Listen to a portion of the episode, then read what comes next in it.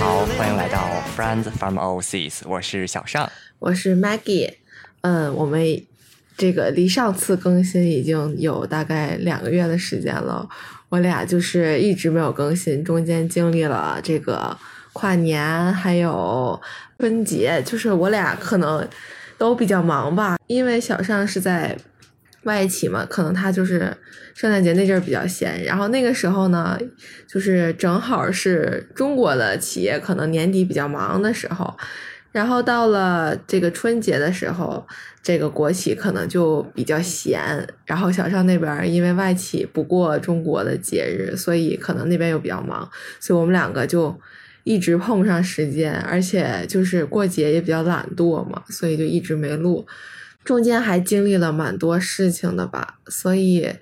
我就想，就是这一期就来录一下我们中间经历的这一个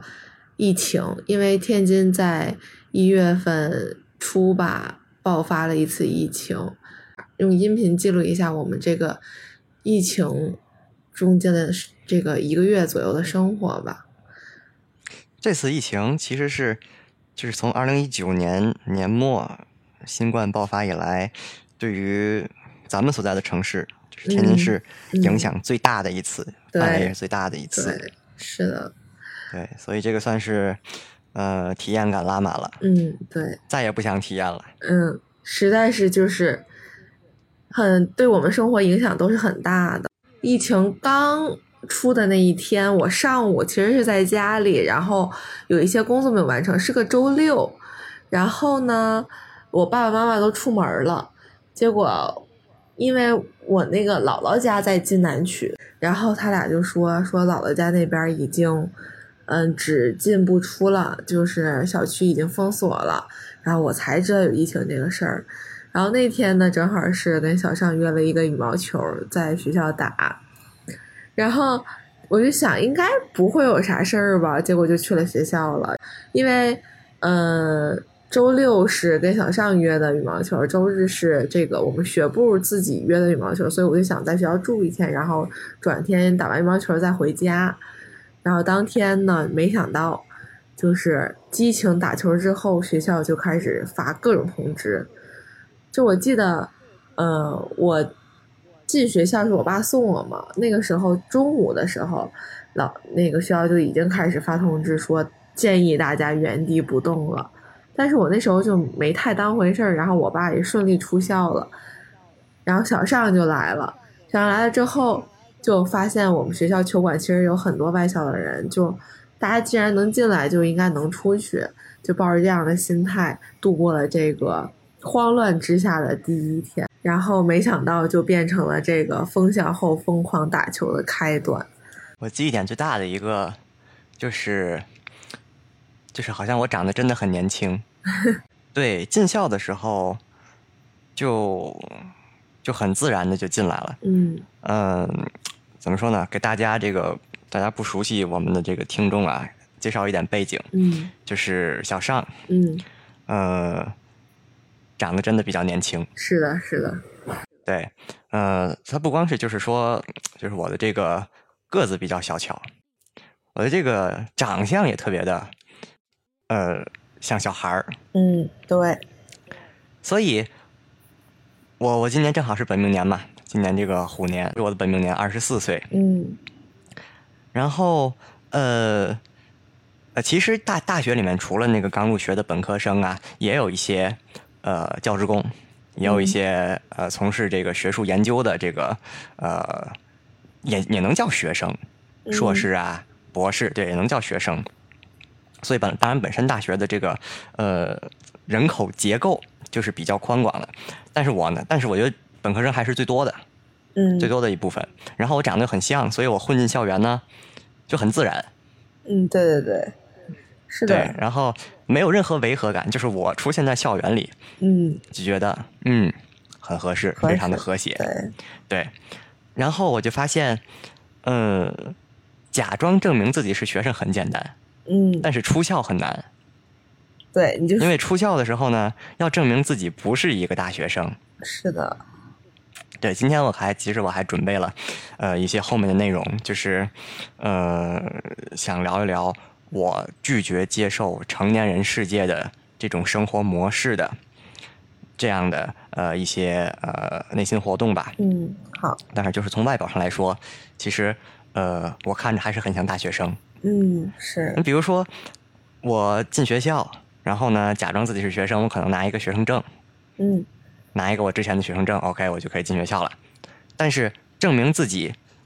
不是学生，其实就就很我就没有思路，对，我就只能一遍遍解释啊，我是羽毛球爱好者，我嗯来找我的同学打羽毛球，嗯但我不是学校的学生。嗯然后也是好说歹说吧，才把我放出去。然后印象里那就是我，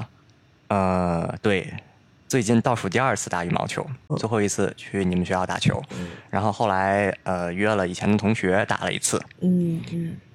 ，OK，嗯，然后那天其实怎么说呢，呃，没有想到这个事情会变得那么大。是，嗯，虽然说没到天津市就是完全封城的地步，但是呢，呃，对大家的这个生活影响也是很大。对，呃，第一次呃体体验到这个全城人民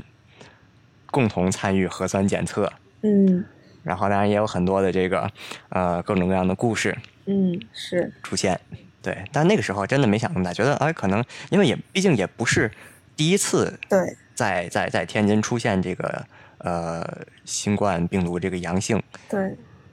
对，也不是第一次出现，所以呃没想到这个事情会变得这么大。对，是的，就是那个时候，从那天之后，我们就一直关注新闻嘛，然后学校也就开始封校了，就是说，在学校的就别再回家了，或者是出校都不可以。然后，其实当天就发生这个病例这件事情之后，学校还没有那么及时的给出一些政策，所以，嗯。就是有一些同学就是连夜想跑，就是那天我们学校门口已经被堵得水泄不通了，就大家都想跑，都想赶紧回家。但是其实他们回到家之后也会被隔离十四天，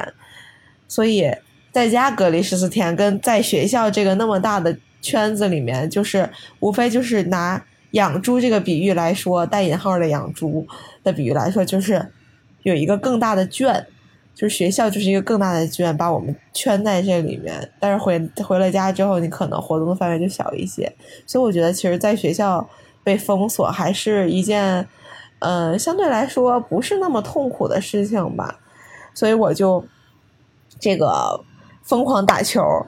呃，每天基本上就是两场球起步，然后每天打四五个小时，然后就觉得其实，在一个有限的活动区域，你能做有限的事情的时候，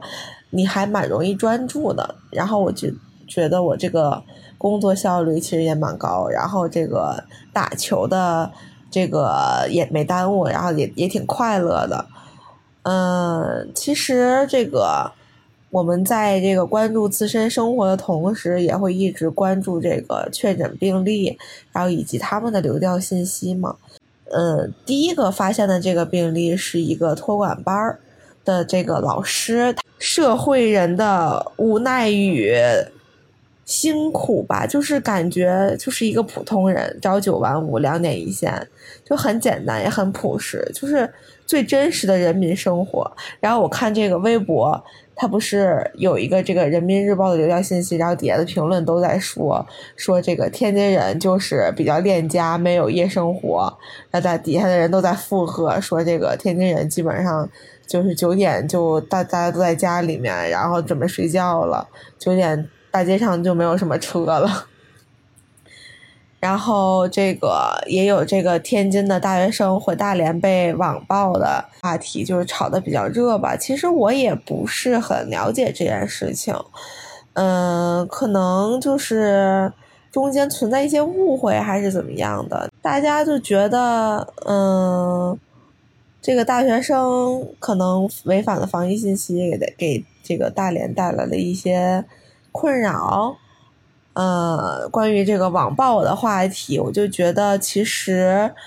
嗯，很多人在网上讨论别人，就是关于这种，嗯，你做的事情不对呀，或者是怎么样的，都不是就事论事，而是针很针对的，然后说出来一些自己的愤怒的表达一些话语，可能只是为了发泄自己的心情吧。想想，你觉得呢？我觉得，对我觉得哇，今天这个这个进程有点快。我我先说这个被网暴的那个事吧。嗯，就是，嗯，其实我也不是特别关注这件事情。现在慢慢的就变成啊，微博热搜有这个事情，然后呢，看点开热搜看一下，哦，大概知道一个什么，呃，什么背景，就没有更多的深入的去跟踪这个事情。那咱就假设，因为呃，我最开始关注这个事情的时候，听到的这个版本是，啊、他是做了核酸检测呈阴性，然后呢，才回的家。然后回家之后呢，哎，检测出来他是这个感染者，是吧？所以，对，所以，呃，当然我我不知道最后这个事情是不是有转折呀，有反转还是怎么样啊？嗯呃，假设这个情况就是这样，我就觉得，呃，一个很有意思的事情就是，当这个人他的行为是正当的，他没有、没有做错什么事情，可是他客观上呢，却又给他周围的这个人事物带来了麻烦。嗯那这个时候，其实双方都是无辜的。是从这个大学生角度来说，呃，他也是按照正常的流程做了检测，然后呢，过年回家放寒假。然后从这个从这个他的周围的人的这个角度来说呢，确实是他的到来在客观上给他们的生活带来了很大的影响。是的，所以从我的角度来说，其实我双方都能理解。嗯就是这个这个纠结的点就在于，没有什么人做错了什么，但是呢，事情在向呃不好的方向发展，嗯，所以在这样的情况下，其实这个呃，这不是一个就是说很少见的样子。很常见。经，常，比如说嗯，对，在在工作上，可能双方的沟通出现了一些偏差，嗯。啊、然后大家呢都以为事情是自己以为的那个样子，嗯。然后按照哎自己的这个规划去做，结果发现啊，大家做的完全是两个方向，或者说是不一样的这个目标，嗯是有这样的事事情发生的。嗯嗯，然后当这个事情不受控制，这个大学生被网暴开始，我觉得呃，事情就像一个场面，就像一个非常难看的方向去发展。嗯，对，嗯，就像这种情况，我觉得，呃，我们作为假设我作为这个这个事情里的受害者，嗯我如何去看待这个大学生，和我作为这个大学生如何去看待自己的这个处境，往往都体现了我们现代人生活的一个心态。是，因为从我角度来说，首先我我完全能够理解嗯这些网暴的人的动机。我不是说我能理解他们的行为，但是我能理解他们的动机。嗯，那为客观上对，客观上这个人的这个呃，不管是他有心也好，无心也好，有恶意也好，无恶意也好，他的这个行为给我带来了麻烦，那我就是一个受害者。嗯，所以人之常情，我会觉得不公平。就像呃，今天今天是美国的那个超级碗嘛，是，他们被称为那个美国春晚，好像是他们那个橄榄球联盟的总决赛。哦，就是啊、呃然后今天呢，呃，在这样一个被誉为美国春晚的这样一个呃场合，今年的几个大片呐、新电影都会发布呃预告片，哦，然后呃有一个电影叫什么呢？叫就是那个漫威的超级英雄电影叫《奇异博士二》啊，疯狂的哦多元宇宙，对，OK，那个里面介绍了两个人，就是那个预告片里出现两个人，一个就是奇异博士。嗯奇异博士呢，在上一部电影就是蜘蛛侠的那部电影里面嗯。犯了一个错误，他打破了多元宇宙的这个，呃，这个就是他也是无心打破了多元宇宙之间的这个隔阂，嗯。多元宇宙开始互动，然后会有一些啊、坏人从其他宇宙来到这个宇宙，其实他就是一个这个无心的行为。嗯。嗯，然后呢，另外一个人叫旺达，也叫这个猩红女巫。嗯，对，啊、咱们之前那个，咱们之前节目里还讨论过，他在二零二一年年初他的自己的一个一个迷你剧叫《旺达幻视》。对对，是的，啊、他也是呃受了这个，他们都是法师嘛，在这个漫威的宇宙定义，他们都是法师，他也是这个这个呃，在那部剧里剧里啊，他是呃受到了这个创伤，因为他在呃这个复仇者联盟四终极之战中失去了他的这个爱人，对，他受到了创伤，然后呢，他也是通过施法，然后改变现实，就和奇异博士做这个事情差不多。嗯然后，呃，但是他呢就被这个被看作一个反派，因为他在他创造的这个现实里面呢，他扭曲了本来呃人们平静的生活，按照他自己的剧本去去去进行嗯他想要的构建他想要的世界。然后他在这个说回这个预告片啊，他就说了一句话。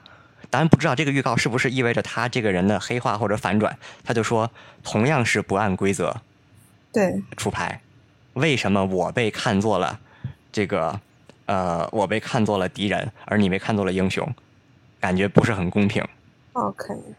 对，就像这些这些这个在这个事情里的受这个受害者一样，他们就平白无故的就受到了一个来自天津的大学生的影响，嗯，他们觉得不公平，我完全能够理解，我也可以所以他们他们很不满。是的，对，然后放在这个大学生角度来说呢，他只是一个二十多岁的孩子，对吧？背井离乡去外求学，然后过年呢想回家。回家，嗯，对，这个也也没有什么无可厚非。对，所以，嗯，当事情真正发生的时候，我觉得我们只能接受现实，嗯。因为没有人做错了什么，但它就是一个悲剧。嗯。对我们对受害者能够理解他们的心情，然后嗯。我们对于这个无辜大学生呢，也能理解他所处的一个难堪的处境，然后大家互相多一份谅解，觉得这样其实很多事情，呃，都会更容易处理。嗯，对，嗯，就是咱们之前就是嗯做 podcast 也之前也讨论过，就是关于咱们的名字，对吧？那个时候，嗯，那时候你想叫有话好好说，是吧？对嗯我前两天，我前两天看见了一个，呃，就一张图，是对现在的这个互联网产品的一个呃总结。嗯，那上面有什么呢？比如说，第一个是拼多多，嗯然后他说拼多多代表了欲望，，OK，因为你看看上去好像可以通过很低的价格买到很好的东西。嗯然后呢，呃，还有一个，还有一个是什么来？反正我记得最印象最深刻的就是微博，微博给微博打的标签呢是愤怒。，OK，是的，对，就不知道从什么时候开始，网络环境就慢慢的就就变了，嗯，就变得你很难听到理性的这种声音，很嗯难听到就是持不同观点的人去做一些呃有深度的探讨交流。嗯，对，往往就是呃引战、开战、打口水仗。嗯咱们现在找一条啊，这个联动一下。我看微博第一是一个剧集叫《被人世间无限气死，对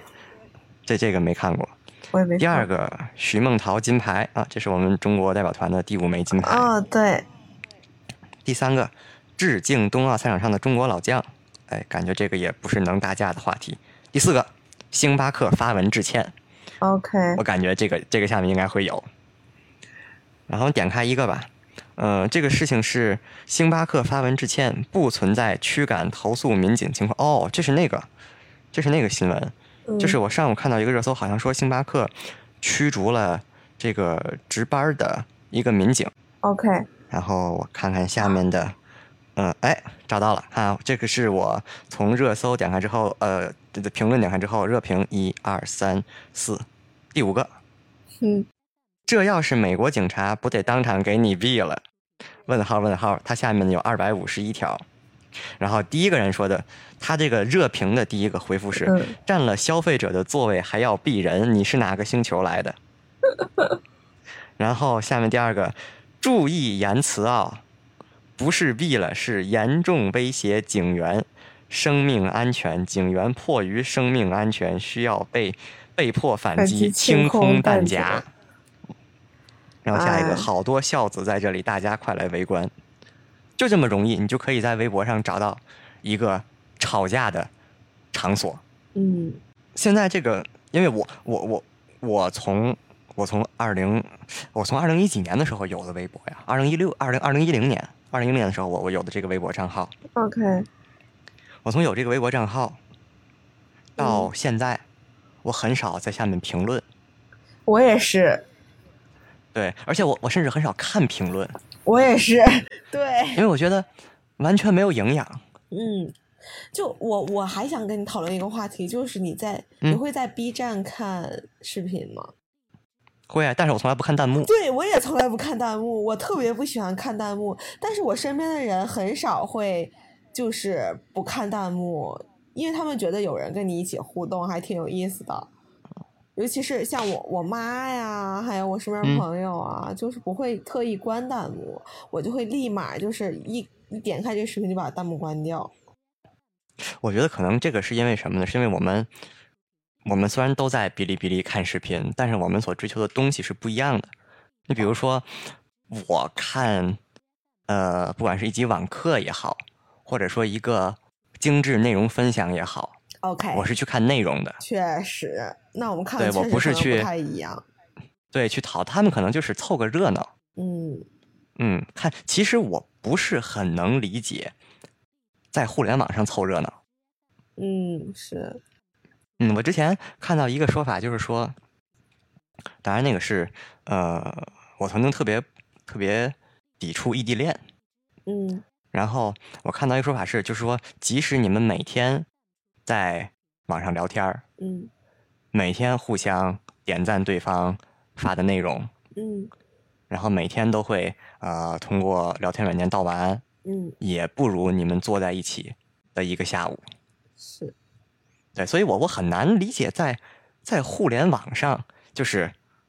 对方是什么人我也不知道，嗯。对方是什么状态我完全不知道。然后呢，大家还在热烈的进行这个各种各样的讨论。可能我们平时觉得聊得来的人，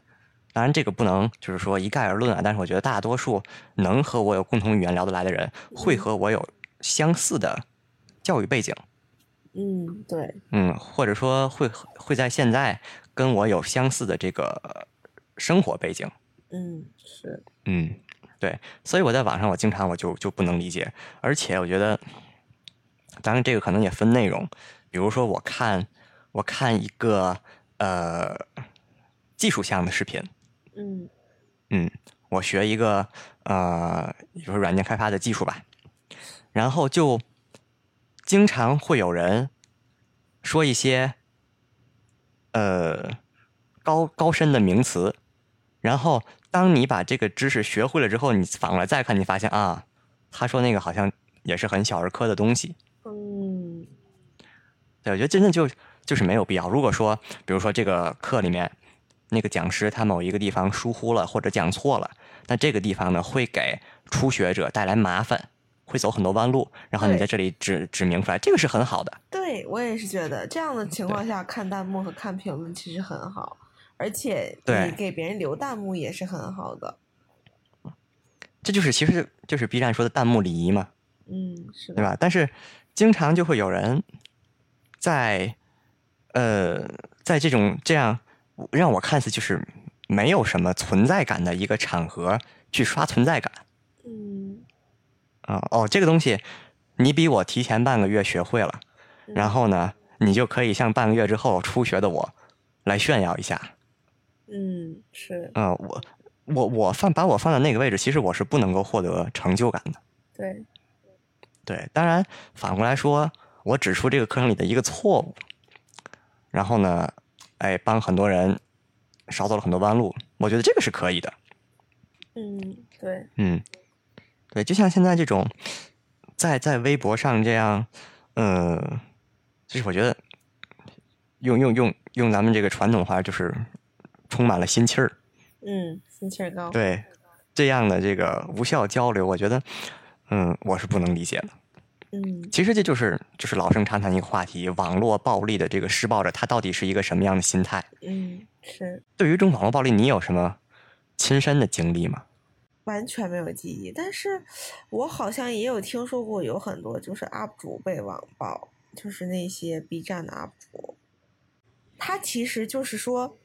嗯，这个网络工作者，像这种自媒体工作者，其实很容易被这个底下的评论所影响心情，因为他们是，就是自己的作品的好坏，可能完全是根据这个评论的这个走向，或者是整体的这个大致的这个是积极呀还是消极呀，这样来评论他这个作品到底是不是好，所以他们很容易就是。被评论的，就是那种消极评论所影响吧，然后会影响自己的情绪。但是我觉得双刃剑，因为你做的是一个网络工作，所以你会有一些就是，嗯，你需要这些东西，然后你享受它给你带来的红利，因为会有很多人喜欢你，很多人夸你。那另一方面就是会，嗯，有这些。怀有恶意的人，他可能无缘无故的就去评论你，然后说你这样不好，那样不好，然后是你的黑粉儿，我们所所谓的，所以会影响他们的心情。就是很多 UP 主因为这些事情，就是会有一些些抑郁。我只是知道这些，其实其他的没有太多了解。其实我对这个话题最深刻的就是什么呢？嗯，就是一开始我呃。刚用微博的时候，我关注了很多呃篮球博主，嗯嗯，在讨论 NBA，然后 NBA 其实就有一点像像像这个饭圈儿，就是我们呃各自有各自喜欢的球队，嗯，然后呢每个人有自己最喜欢的这个球星，嗯，啊，然后最常见的呢就是那个时候科比和詹姆斯嘛，叫科密和詹密，嗯，OK，嗯。科比和詹姆斯的两两两派这个球迷经常打，经常吵架。嗯，然后人家两个人呢，在在不管是在球场上也好，在美国国家队也好，在这个场下也好，就是其实他们可以认为是同事关系。嗯，是。嗯，人家是是很友好，很这个，呃，很自然的关系。然后呢，两边的这个呃球迷吵架就吵成了，对，吵得火热。然后那个时候，我看到一些不好听的说法，就是说，说这个，呃，老张和老李，嗯，两两个人，呃，是邻居，嗯，然后呢，两个人的关系非常融洽，但就是两家的狗经常吵架。哦，对，对，就会有有这样的说法。对，然后，呃，这个这种本来是关于篮球的讨论，嗯，很少看到。呃，理性的技术分析，啊，詹姆斯什么技术特点，科比什么技术特点，然后他们两个人的个人成就啊，在这个不管是对于篮球这项运动，嗯，还是说这个对于他们在场外的影响力，嗯，啊，他们对社会的贡献，很少有人讨论这这些这些东西。是，他们往往讨论就是，哎，詹姆斯走步了，詹姆斯。这个身体，呃，靠靠这个身体素质，打球没有观赏性。然后就说科比有什么什么样的丑闻，然后呢，很快的就从这个对篮球讨论升级为对对方偶像的攻击，然后又会迅速的升级为这个双方球迷之间的人身攻击。嗯，是。对，我觉得这网络暴力其实其实就是就是一样的。他们都是，嗯，可能是在生活中不如意也好啊，或者说是这个。其实我我之前看到过这种调查结果，就说在网络上重拳出击的人，好多生活里都是唯唯诺诺的。是的，我们之前对咱们前一阵儿过这个话题，对，是那个，呃，就是那个家暴的那个，嗯，呃，一个公司的男员工，然后在家里家暴，然后被公开了。嗯，然后他们公司同事说，这是平平常是一个唯唯诺诺的人。嗯对，因为网络啊，虽然说互联网不是法外之地，是的，但是大多数人呢都觉得在网上就是没有人知道我是谁，嗯嗯，然后就变成了一个呃，他们认为变成了一个不受监管的地方，嗯是嗯，然后人性中的这个阴暗面就会迅速被放大。嗯对所以我之前我之前经常就是有这么一个呃想法，就是在有法律约束的情况下，你作为一个合法的好公民，这并不能证明你是一个品德高尚的人。嗯嗯，在没有监管的情况下，依然能够约束自己行为的人，嗯这个才叫就是真正的品德高尚。对是很多行为，即使你觉得在网上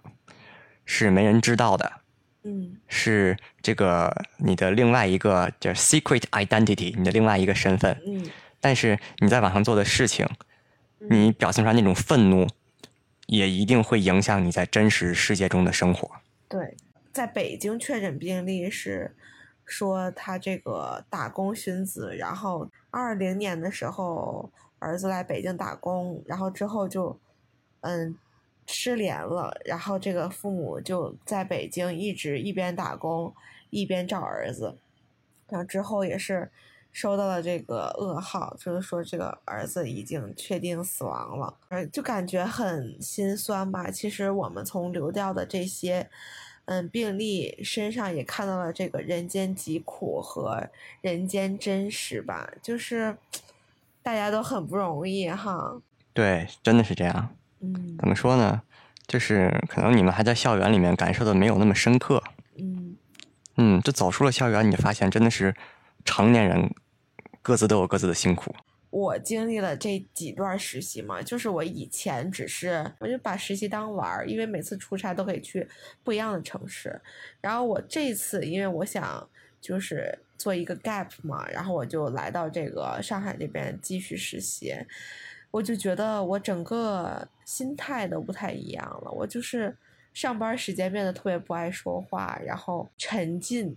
然后就是感觉自己没有以前年轻时候那种啥都不在乎的心态了。你有这种体会吗？就是工作了之后，哎，你说这个，其实我，嗯、我觉得非常能展开。就是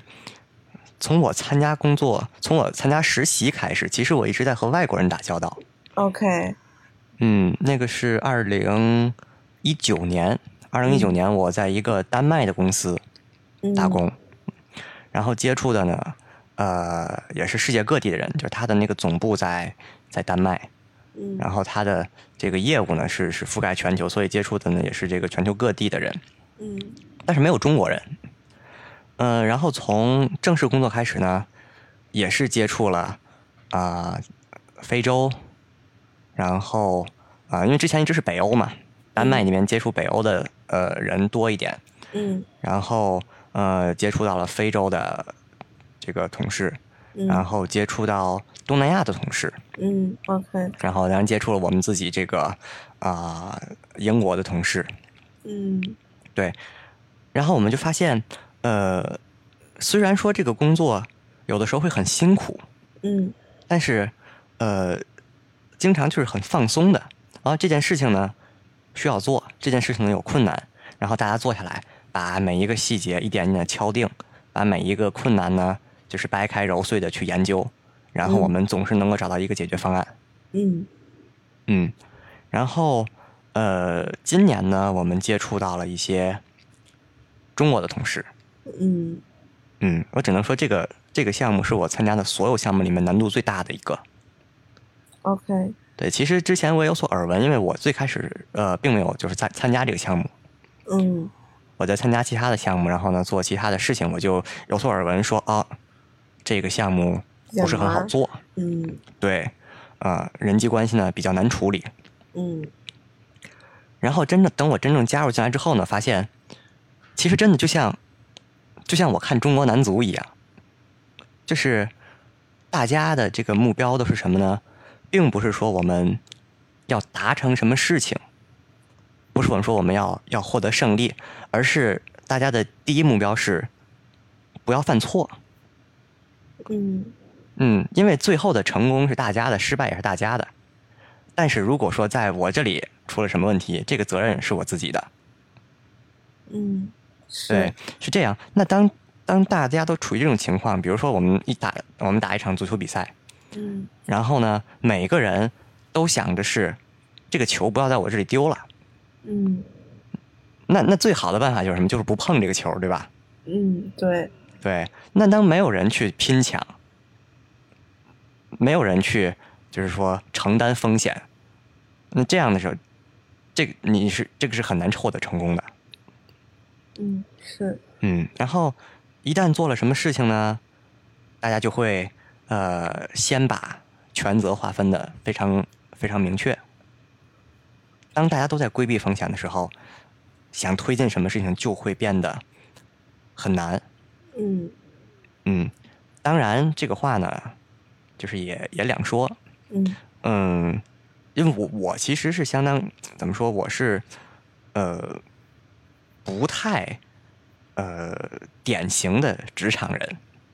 尤其是中国的职场，经常，但还有那种人专门做那个节目，就说啊如何在职场里生存，如何跟领导。嗯，对，有那种就是 UP 主，然后然后对我我我我觉得用我的这个用一个词来形容，我觉得就是油腻。哎，是，对这个东西就就特别的油腻。然后呢，就是我觉得就是嗯，什么东西沾上了一点套路，沾上了一点方法，好像就不是那么纯粹了。对，怎么说呢？呃，我其实我最喜欢的是真诚。对，嗯，我们要做一些事情，你有你自己的想法，我有我自己的想法，我们都想让自己获得更大的利益，嗯，这个是可以摆上台面说的。对，对，然后我们在双方共同的这个呃，就是怎么说叫 for the greater good。嗯嗯，就是在共同的这种呃 mutual interest 之上，嗯我们可能需要各自做一些妥协，嗯，但是呢，最后还是一个双赢的局面。嗯嗯，我我是比较倾向于这样的一种与人打交道的方式，就是你有什么想法你说出来，对，我有什么困难我也说出来，嗯嗯，然后呢，大家把这件事情做好。对，我发现，哎，当我用这种方式和人们去交流的时候，不管是我的同龄人，嗯。还是我的长辈，嗯，其实大家都是更倾向于这种简单的方式的。是的，对，可能之前他们的交这个交流就是，哎，话里有话，哦，哎，你说你虽然说的是这个意思，但是呢，你想的是另外一个意思，然后互相要去揣测对方到底是什么意思，然后互相呢去做很多的这叫斡旋嗯。啊、纵横捭阖这样的事情，很累。嗯对，所以我也是，呃，更喜欢这种轻松的职场关系，嗯然后也是致力于把这样简单的这种生活方式、工作方式呢，呃，推推及向身边更多的人。嗯嗯，我觉得这个效果还是很明显。当我就是拿这个拿出一颗赤诚的心，当我真诚的去和别人沟通的时候，大多数的人也会对我真诚相待。嗯对，这样的话就会把很辛苦的工作变成一件没有心理负担的事情。哎，是的，对，尤其说就像咱们这种，呃，当然我是这个就是 IT 行业呀、嗯呃，就是非体力劳动者吧。嗯，其实往往来说，更大的压力来自于心理压力。是的，焦虑，嗯，对，嗯，对，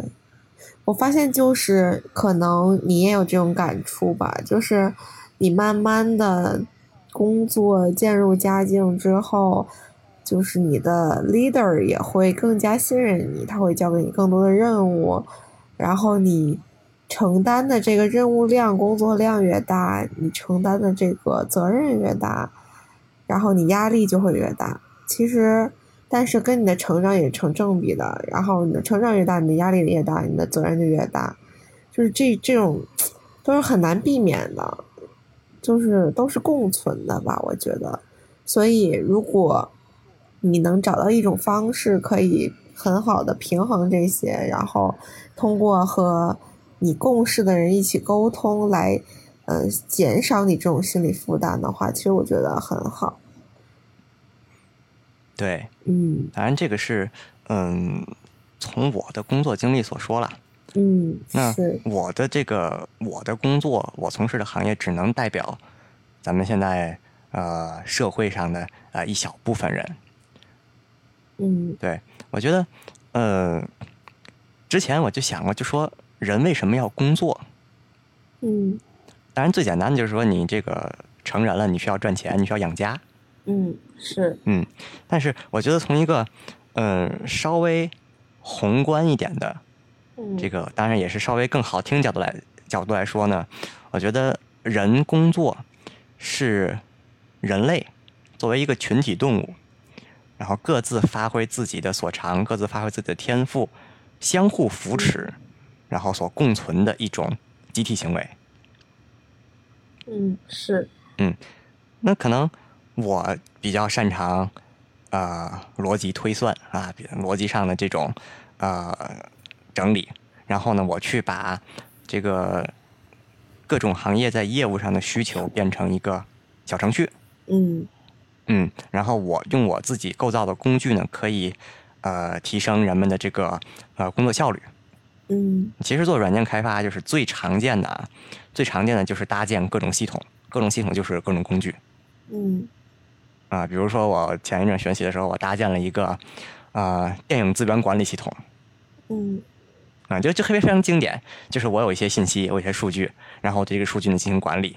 比如说我今天想看某一个分类的电影，然后我登录我这个系统，我点进去，然后我就能看到哦，我收藏了哪些电影，然后他们的这个清晰度是怎么样的呀，他们的体积多大呀，就是文件体积，嗯然后，哎、它是属于哪一个啊、更小的分类？比如说它是这个动作类，或者说是这种啊、文艺片。嗯对，啊、我的擅长是这个，我就去做这个事情。但是我需要吃饭呢，对吧？然后有人的擅长呢，就是擅长做饭。我有一个同事就特别擅长做饭，嗯嗯，然后他他经常邀请我去他们家，然后这个这个给我们做好吃的。嗯那么好啊啊，有人擅长做饭，呃，他就就可以，当然那个他是我的同事啊，就说呃，他可以从事这方面的工作，嗯所以人们呢相互扶持，每个人发挥自己擅长的事情，让别人的生活变得更好，同时也让自己呢哎获得一份收入。嗯是嗯，这就又回到了我刚才说那个话题，既然大家都是呃共同在这个社会上生活，那为什么不能多一份理解，然后让嗯彼此的生活都变得更简单呢？嗯是对，所以其实我觉得赢。对对，成年人辛苦我是可以接受的，嗯但是在辛苦之余呢，如果大家都多一些替他人考虑的这种因素，嗯其实不光是让这个别人变得更好，让自己的生活也变得更好，这是一个正反馈的过程。嗯，是的。我们还是说回这个关于这个疫疫情对，这个嗯疫情其实就是之前大家都没有，就是我没有经历过那种系统的全是统一做核酸的这种经历吧。然后这次也是因为比较严重嘛，所以嗯，大家就是各个区、各个小区、各个地方都组织这个叫相对静止。哎，对对对，这个组织统一做核酸，头一次感受到了这个我们学校这个效率，就是说，嗯，在我们学校操场上摆了一大长溜的核酸检测点，怎么排队呢？就是因为我们那个操场前面有一个大的广场，平常会有人在上面玩滑板，就那种嗯大理石的那种。嗯，然后有几层阶梯。对，几层阶梯，就是、嗯呃篮球馆对面，你应该知道。然后嗯，我知道。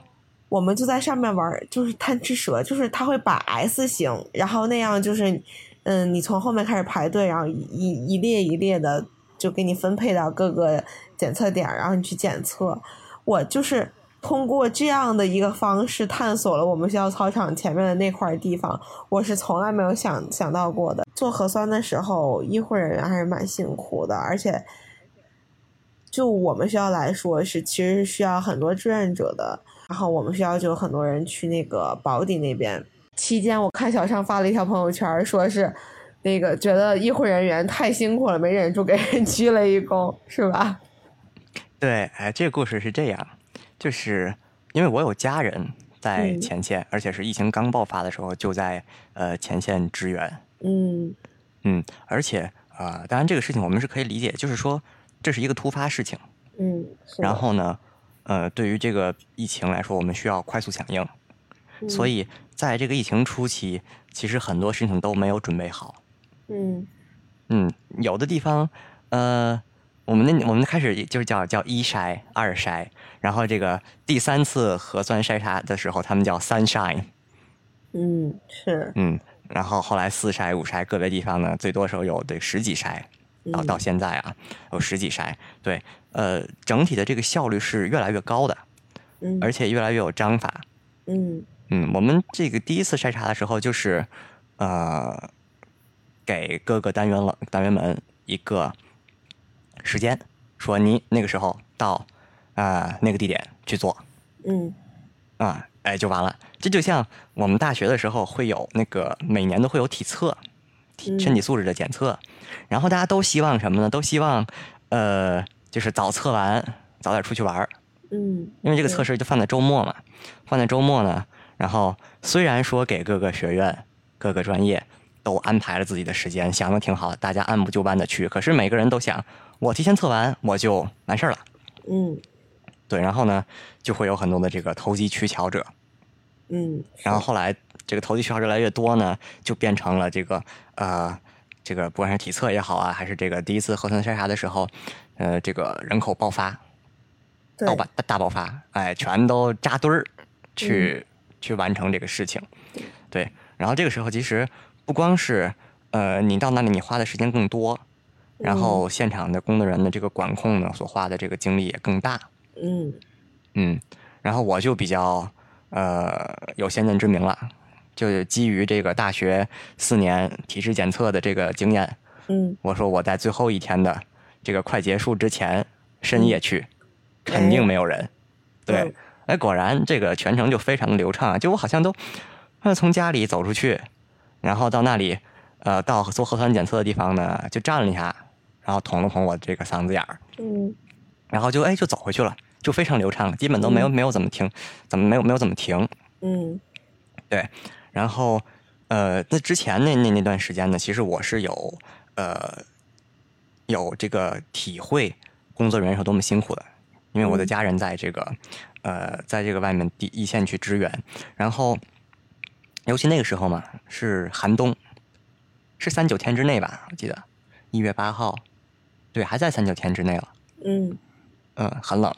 所以，呃，当我做核酸检测的时候，发现那些工作人员，我觉得有的可能可能这个年龄还没有我大，就像你刚才说的那个你们学校的这个志愿者呀，嗯。对，然后给我做那个检测的那个医生啊，也特别年轻，嗯。就像他跟我差不多高，然后呃隔着那个隔离服我也看到，哎，也是挺年轻的一个呃年轻人，嗯，然后他周围那些负责，不管是社区志愿者也好啊，还是说啊、他们团队的这个呃，他们团队的这个工作人员也好，也有年龄比较大的，嗯。对。然后在我的那个呃，我那么晚去，他们还坚守在那个岗位，然后我觉得就真的就是很感动。一部分是理解，理解他们的辛苦；一部分呢也是这个很感动。嗯所以就哎一时间涌上心头，没忍住给当地工作人员鞠了一躬，然后给人吓了一跳。就是啊、就是比点头致意可能要要动作大一点。，OK，然后呢，人家说啥？然后人家就用这个用地道的这个这个天津话呀，嗯家乡话，嗯就说说哎呀弟弟你这是干嘛呀？怎么说？其实也是很快乐的回忆。嗯，是，还嗯蛮有意思的。嗯对，然后再在后面呢，就啊越来越有有组织、有纪律、有规划。对对，对，提前会给哎发好，大家发好这个呃，我们这个小区发一张纸条，嗯你是多少号楼，然后呢，你就在固定的时间去，你没有这个条儿也不让你做，，OK，哦，嗯，然后到那里呢，这个就是对于这个排队的人的这个路线呢，也做好了规划，就整体就是非常快、非常高效的。嗯嗯，OK，那其实体现了这个我们这个天津的这个效率哈，我觉得大家都蛮有秩序的，然后一筛、二筛、三筛度过的也都挺快的，而且出结果也都挺快的。我觉得我们其实疫情控制的还算蛮好的，大概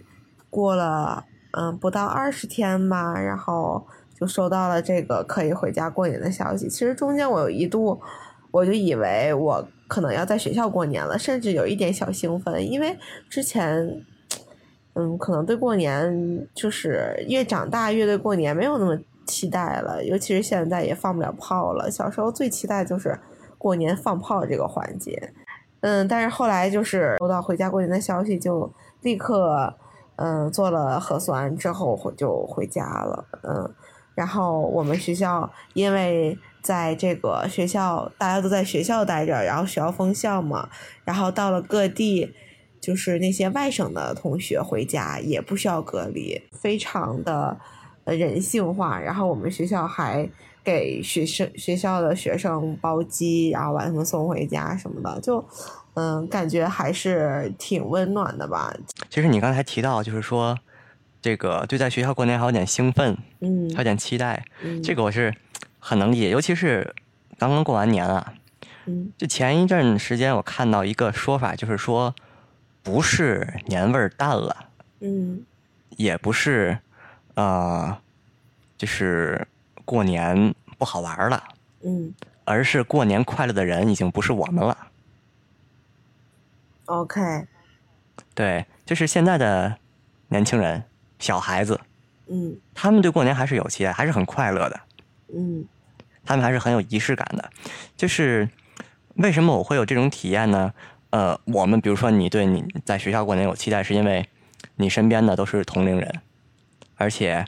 因为疫情这个契机吧，就是呃，大家有了更更长的时间聚在，就本来是放假的时间，不像是平时上课学习，或者说可能研究生还有一些工作，大家就是哎各有各的任务。而当这个节奏慢下来了。哎，可以放松了！你们可以一天打两场球，对我还可以打麻将，在宿舍。对，然后度过一个呃中国的传统的这个佳节，这这是中国最重要的一个节日了。对于中国人最重要的一个节日，春节。是，对我我很有感触，是因为今年的春节，我和我的那个初中同学们，嗯，就是我上一期哎上上期啊某一期节目提到的，就是当时我们一起打球的那帮同学们。嗯，是的。多年之后，这是聚的最全的一次。我跟很多人上一次见见面，我们算了一下，都是五年前，少说都是五年前。五年没有见的人啊，其实五年很长了。嗯，你想，你想，咱才一共活了多少年？是，对吧？五年已经已经很长了。然后，这帮人聚在一起，完全没有陌生感。哦。嗯，就是可能就是一句“好久不见”。然后就像当年每天上学面对面一样，完全没有陌生的感觉。而且我不知道之前我在咱们这个节目里有没有说过，是我其实是一个特别讨厌桌游，特别讨厌。有说过，我们有单独讨论过这这个。对对，狼人杀、剧本杀这样的一个人，因为我我我 get 不到里面的快乐。是啊。今天我一定要更新一下我的说法，原来是我没有跟对人。OK。对。就我们这帮人坐在一起，其实很多人啊，参加工作也好啊，这个啊各忙各的事情也是也好啊，读书也好啊，在我们曾经十几岁的时候，十二三岁的时候，热爱的那个项目上，篮球上，已经变得非常的不堪了。至少我自己就是，嗯，啊，我可以说是转换项目，嗯，就是从高中开始，我我就不是特别喜欢这种身体对抗很强的这种项目了。嗯，对，然后这些年呢，呃，也不玩儿，就逐渐的就生疏了。可是这帮人在一起，即使我打的再菜，即使他打的再菜，我们还是能够获得，就是当年那样的快乐。嗯，是。对，我们那个时候就是，其实就一帮小孩儿。你想，十二三岁的时候嘛，嗯，然后甭管给点什么东西，就能一块玩起来。嗯，啊。然后这个桌游也是一样，就我们玩的是那种，呃，互动性比较强，然后可能逻辑没有那么复杂的，可以互相坑人的那种、那样的桌游。你们玩的叫啥呀？第一个叫爆炸猫，嗯，我都没听过。呃，那个那个是什么？就是它也是就是牌类游戏，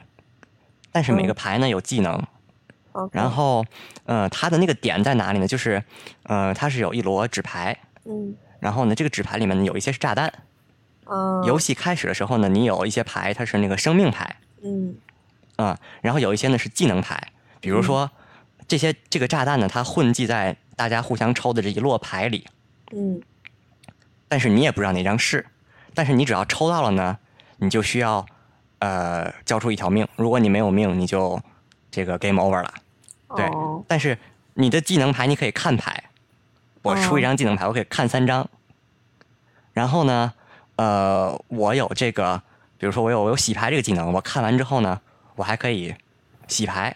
啊，懂了。对，那这样呢，其实如果你抽到了，你看到了炸弹，